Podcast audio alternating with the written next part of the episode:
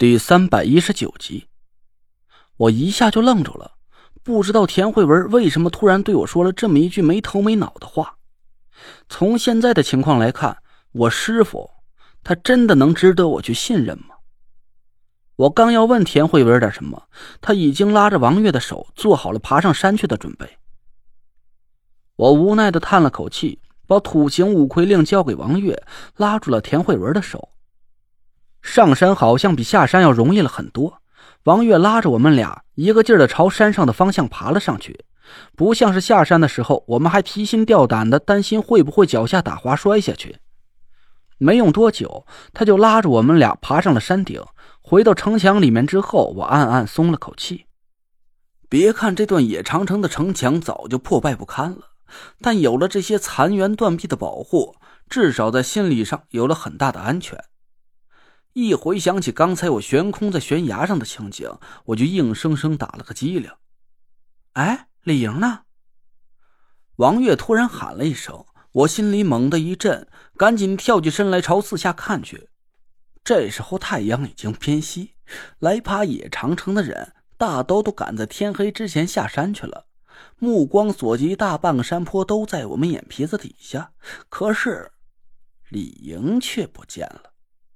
我们几个焦急的喊了几声，李莹、李莹的喊声回响在山谷里，但我们侧着耳朵听了半天，却没得到任何一点的回应。王月掏出手机拨了个电话，皱起眉头看着我。他关机了。从发现李莹消失的那一刻起，我就有了这种预感，他肯定不是自己走丢的。既然是有人有预谋的掳走了李莹。那怎么还会让他手机开着机呢？我努力平静了一下情绪，蹲下身子，仔细在李莹刚才等我们的地方仔细寻搜了一下。我想以他的聪明冷静，即使是在遭遇危险的紧要关头，他也一定会想办法给我留下一点蛛丝马迹的。但结果却让我大失所望。我们几乎是把附近的地面和墙砖缝里都找了个遍，却没发现李莹留下来的任何讯息。我皱了皱眉头说：“看来是个道行很高的人掳走了李莹，很有可能是在一瞬间就让他失去了反抗的能力。李莹虽然入门时间不长，但他体质特殊，天赋又很好，能这么轻松把他掳走的人……”我话还没说完，突然手机叮咚一响。我赶紧掏出手机看了一眼，这是一条微信信息，竟然是李莹的微信号发来的，上面是一张图片。我的瞳孔猛然一缩，一眼就认出了照片里的东西，那是他手上戴着的黄金手链。我赶紧给李莹的手机拨了过去，听筒里传来了“您拨打的电话已关机”的提示音。我强忍着心里的愤怒，给李莹的微信发了一条语音信息过去。不管你是谁，你给我听好了，只要你敢伤他一根头发，我陈雷瑞指天发誓，我要让你死无葬身之地。我想对方当然是不会回复我的，我把手机揣回兜里，咬牙切齿的长吐了一口气。可没想到，我的手机却很快又叮咚了一声。我愣了一下，赶紧掏出手机一看，李莹的微信号竟然给我回信息了。手机屏幕上显示着一行字儿，在夕阳的映射下，刺得我是眼睛隐隐作痛。七月十五晚八点，金祥大酒店。我目瞪口呆的看着手机，又是金祥大酒店，这个根本就不存在的酒店名字，已经好几次出现在我眼前了。我脑子里是乱哄哄的，不知道这到底是神秘人给我的再一次提醒。还是扰乱我思路的圈套。我看着手机，呆呆的愣了半天。王月喊了我一声：“时间差不多了，我们该回去了。”我愣愣的答应了一声。我们三个人一路朝山下走去，一路上我都在冥思苦想：掳走李莹的人到底会是谁呢？会不会是我师傅？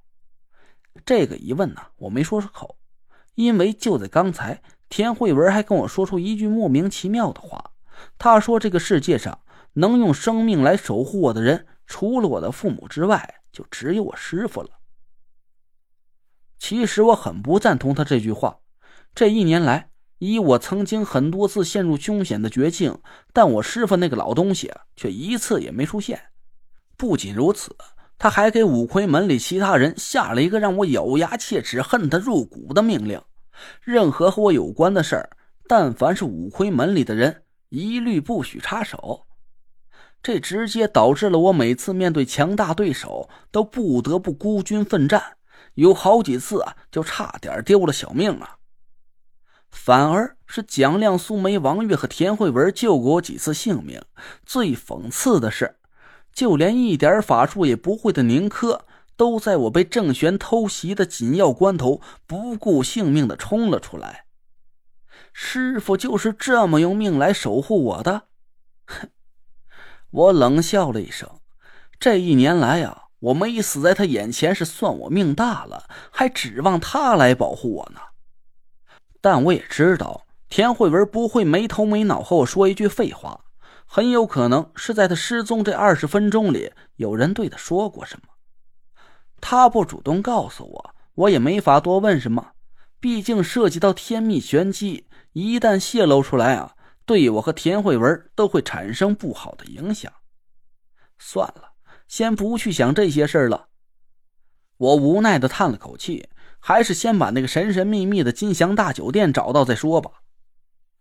我们下了山，王月开着车朝市里赶回去。我突然想起了一件事儿。哎，对了，这个泥娃娃是解开潘浩天命诅咒的引子，我还不能把它还给王叔了。你看这怎么办？王月耸了耸肩说：“医师任务虽然挺严重的，但还不至于革职枪毙啊。”呵。我顿时就无语了。听王月这个意思啊，他是想替我把遗失的证物罪名顶下来。虽然我觉得很愧疚，但是我仔细想了半天，还真想不出什么比这个更好的办法了。那就委屈你了。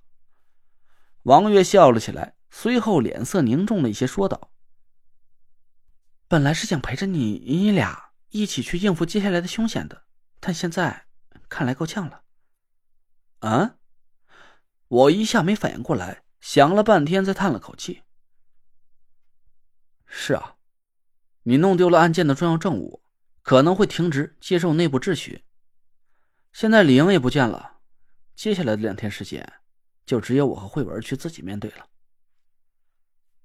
田慧文轻轻拉住我的手，我勉强对她挤出一个笑容。我心里很清楚，接下来的两天将会是我生命里。最重要的一个关键点，能不能找到破解夏天桃花煞的引子？能不能顺利解开我自己的孤星煞？还有能不能找到那个神秘的金祥大酒店？这都会关系到我和田慧文能不能活下来的关键所在。至于山谷里的煞局到底是不是潘浩布下的？五魁的失踪到底和我师傅有没有关系？还有金祥大酒店是不是关外熊家设下的圈套？我都已经没有心思再去理会了。天大地大都不如命大呀！我看着车窗外发起了呆。田慧文不动声色的看了我一眼，目光落在我手里的泥娃娃身上。